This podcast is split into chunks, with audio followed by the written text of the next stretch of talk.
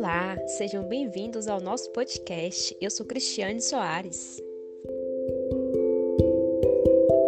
Eu sou a Beatriz. Ao decorrer do nosso episódio, trataremos sobre os contratos de colaboração empresarial. Primeiramente, os contratos desempenham sua função entre empresários que dinamizam a atividade empresarial, aproximam o produtor do bem ou prestador do serviço dos seus respectivos consumidores finais. E o colaborador, ele assume a obrigação contratual de ajudar a formar ou ampliar o mercado consumidor do colaborado.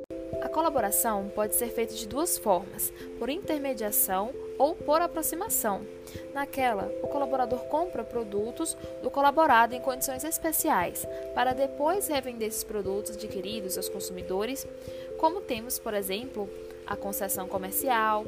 Nesta, o colaborador não adquire produtos do colaborado, mas apenas consegue compradores para esses produtos. Como exemplo, podemos citar a representação comercial. A distinção relevante entre essas duas modalidades de colaboração está na forma como o colaborador obtém seu retorno financeiro. Na primeira, seu ganho está na diferença entre o preço de compra ao colaborado e o preço de revenda ao consumidor. Na segunda, seu ganho está no recebimento de um percentual por cada compra conseguida para o colaborado, denominado comissão. Os contratos de colaboração apresentam uma marca característica. Sabem qual é? É a característica da subordinação empresarial entre o colaborador e o colaborado.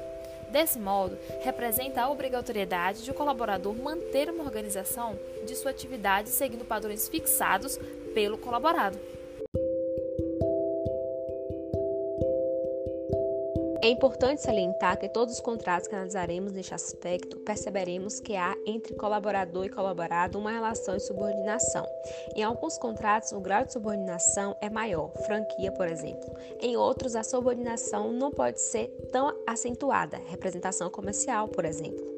Contratos de colaboração empresarial apresentarão as cláusulas de exclusividade, muito comuns nessas avanças.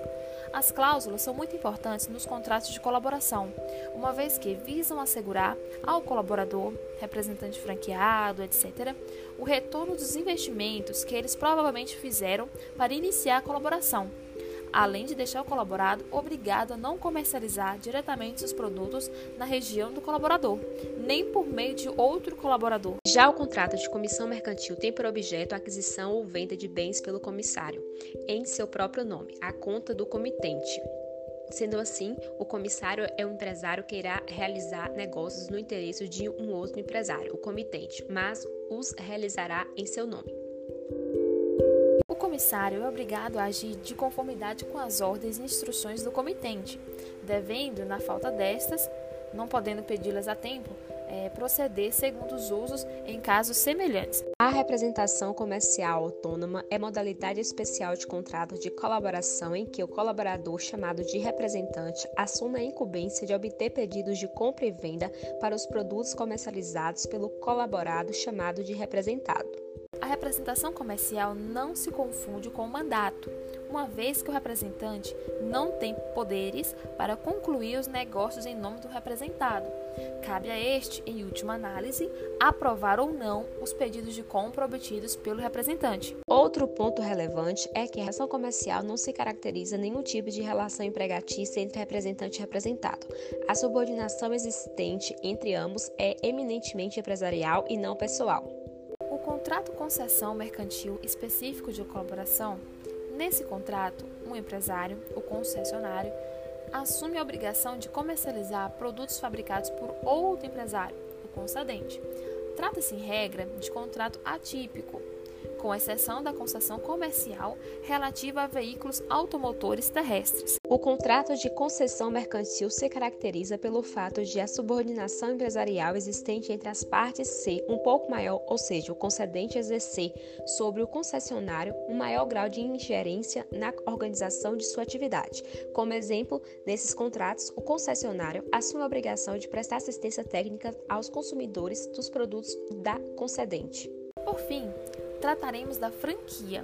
A franquia empresarial é o sistema pelo qual um franqueador cede ao franqueado o direito de uso de marca ou patente, associada ao direito de distribuição exclusiva ou semi-exclusiva de produtos ou serviços, e, eventualmente, também ao direito de uso de tecnologia de implantação e administração de negócio ou sistema operacional desenvolvidos ou detidos pelo franqueador, mediante remuneração direta ou indireta, sem que fique caracterizado vínculo empregatício. O contrato de franquia atende tanto aos interesses do franqueador, que consegue expandir seus negócios e divulgar sua marca sem necessitar investir na construção de novos pontos de negócio, quanto aos interesses do franqueado, o qual se aproveita da fama do franqueador e de sua experiência administrativa e empresarial.